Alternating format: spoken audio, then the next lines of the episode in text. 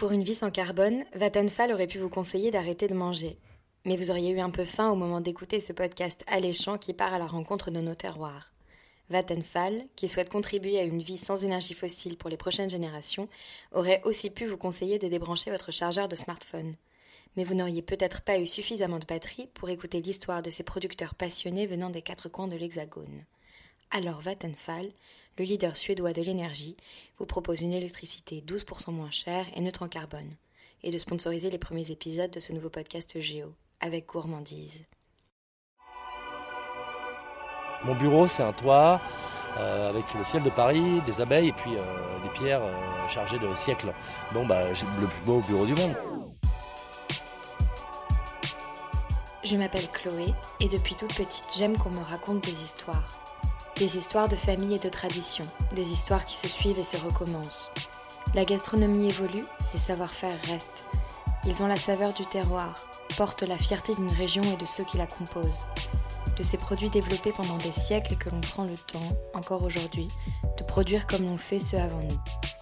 Pour Géo, je vais à la rencontre de ceux qui font la variété du terroir français, car la meilleure façon de raconter la gastronomie française, c'est encore d'écouter ceux qui la font, ceux qui l'aiment, ceux qui la réinventent au quotidien. In the Food for Love, un podcast Géo, épisode 1, Audric de Campo, l'apiculteur philosophe.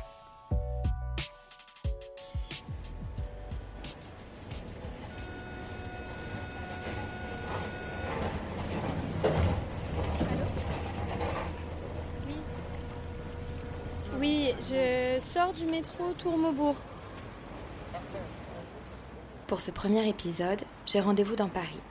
Les villes deviennent les nouveaux domaines de prédilection des abeilles, chassées des campagnes par l'utilisation massive de pesticides. Pour elle, Audric de Campo a installé des dizaines de ruches sur les toits des grands monuments parisiens, comme l'école militaire ou le musée d'Orsay. Nous nous sommes donné rendez-vous pour une visite du rucher sur les toits de la Monnaie, au cœur de Paris, 11 quai de Conti. Euh, c'est un peu une poubelle, mais ça roule. Je le rejoins à sa voiture pour que nous entrions ensemble à la Monnaie. Il ne donne pas son nom, on le reconnaît facilement à son canotier toujours vissé sur la tête et à son énergique débit de parole. Ils vous connaissent bien ici Bah, ça fait 8 ans. En haut, c'est une vue de Paris hallucinante et trois ruches posées sur le toit. Donc là, je, je pense qu'elle est douce, donc on va pouvoir aller voir un petit peu dedans ce qui se passe. Elles sont toutes tranquilles. Se demandent ce qui se passe. Normalement, elles sont dans le noir complet. hein. Est-ce que vous avez bien rempli votre ruche? Ouais, elle est très lourde, elle est très belle. Donc ça, c'est une ruche qui, pour moi, passe l'hiver sans aucun problème. Elle n'a pas besoin d'être euh, nourrie en plus. Donc là, elles sont toutes tranquilles, toutes sympathiques. Je suis toujours à main nue là, hein, vous voyez. Effectivement, ni lui ni moi ne portons de combinaison. Les abeilles semblent tranquilles. Mais en fait, le secret, c'est la race d'abeilles que j'installe, qu'on appelle la frère Adam ou Buckfast. C'est un croisement d'abeilles qui est réputé pour sa très grande douceur. Et ça, pour moi, c'est indispensable. Parce que l'abeille, euh, on a beau l'appeler domestique, je peux vous assurer qu'elle peut devenir sauvage. Quelquefois, ça se passe en 5-10 minutes. hein. Quand on ouvre une ruche, c'est un univers en soi, chaque ruche a son caractère. Où en est la reine? Est-ce qu'elle pond bien? Est-ce qu'elle est heureuse? Est-ce qu'elles ont, faim? Est-ce qu'elles manquent de place pour pondre, pour stocker du miel? Ah, Moi, je fais un travail d'agriculteur, hein, tout simplement. Je gère mes bêtes. C'est mes filles, hein, j'en suis presque amoureux. D'ailleurs, ça rend très jalouse ma femme parce que quand je suis au téléphone, elle ne sait pas si je parle de mes filles ou de mes filles, parce que j'en ai trois. Audric a de ces parcours atypiques qu'ont uniquement les passionnés. Parisien, ayant suivi des études de philosophie puis de commerce, expatrié suisse quelques années dans l'horlogerie, il est rapidement revenu à son amour d'adolescent. Mes parents ont une maison en Champagne où j'y passais tous mes week-ends, dès tout petit. J'ai commencé à planter des radis, puis des salades. Et puis ensuite, j'ai commencé à pl- planter un, potager assez complet en permaculture, un verger en permaculture. Je me suis dit, euh, bah, bon, bah, il faut peut-être une ruche. quoi. Là, c'était un peu plus compliqué parce que mon père est allergique. Donc, euh, j'ai dû me battre, je me suis battu, et puis il m'a laissé installer une ruche dans le bois.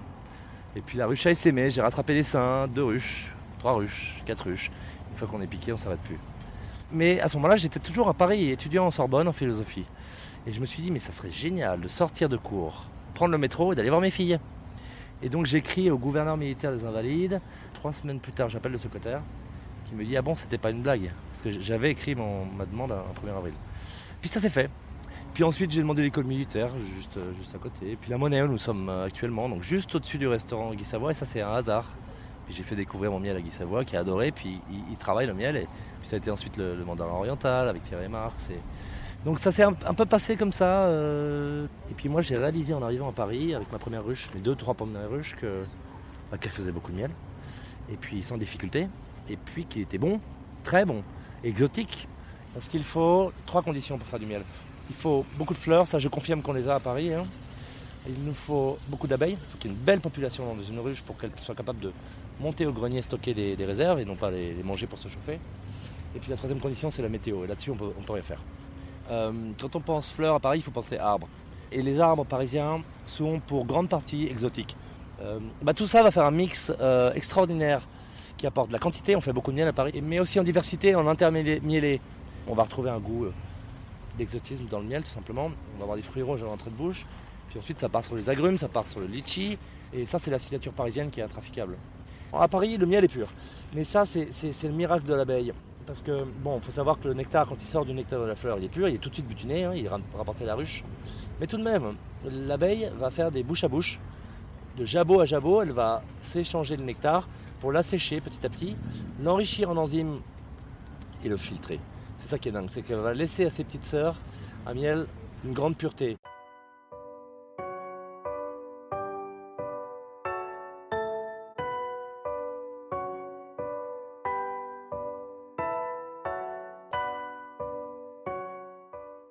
On a souvent l'image d'une monarchie parce qu'on parle de reine et d'ouvrière. Mais la ruche, c'est plutôt la dictature du prolétariat. C'est-à-dire que si la reine n'est plus assez bonne pondeuse, qu'elle imprègne plus bien la compagnie de, ses phéromones, bah, elle, va se faire, euh, faire shooter. Ça va être un régicide. Hein. Parce que l'abeille passe l'hiver uniquement entre filles. Les mâles sont dégagés dehors euh, vers la fin juillet, août. Ils ne savent qu'à une chose dans la ruche, c'est à transmettre potentiellement des gènes s'il y a une princesse à féconder.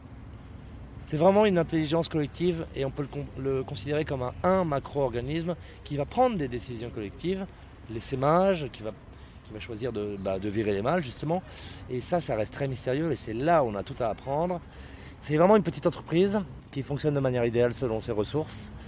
L'organisation collective parfaite. Comment réfléchissent-elles ensemble à 20 000 pour prendre une décision?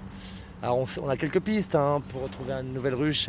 C'est l'excitation des, ouvrières qui va finir par remporter le groupe. Mais il y a plus que ça. Comment elles choisissent euh, les nouvelles princesses euh, Moi j'ai mille questions. Hein. Et plus, si j'arrive à en résoudre une, j'en ai 100 autres qui arrivent. Non, c'est un monde passionnant. Euh, et puis silencieux ou presque, frémissant. Il y, a, beaucoup de poésie, il y a de la philosophie là-dessous, certainement, si on veut bien euh, euh, porter l'attention hein, et s'étonner comme des enfants. Quand on est sur une ruche, on est complètement, enfin en tout cas moi, je suis complètement captivé par ma ruche. Le temps s'arrête. Les abeilles sont quand même, euh, c'est un monde tout à fait mystérieux. On n'a pas tout compris. En fait, plus je comprends les choses, plus je comprends que j'ai rien compris. Et donc je serai un étudiant toute ma vie et je trouve le programme génial.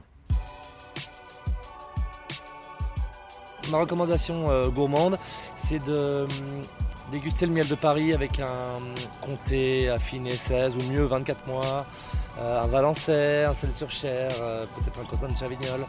C'est comme un, je sais pas moi, c'est comme un Roquefort tout seul. C'est, très, il y a une grande amertume, une astringence. Un Roquefort, c'est bon avec une poire bien mûre et un Montbazillac. Là, ça explose en bouche. Audric aime ses abeilles comme il aime leur miel.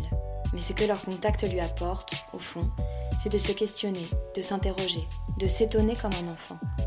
L'apiculture, pour Audric, c'est un peu de la philosophie.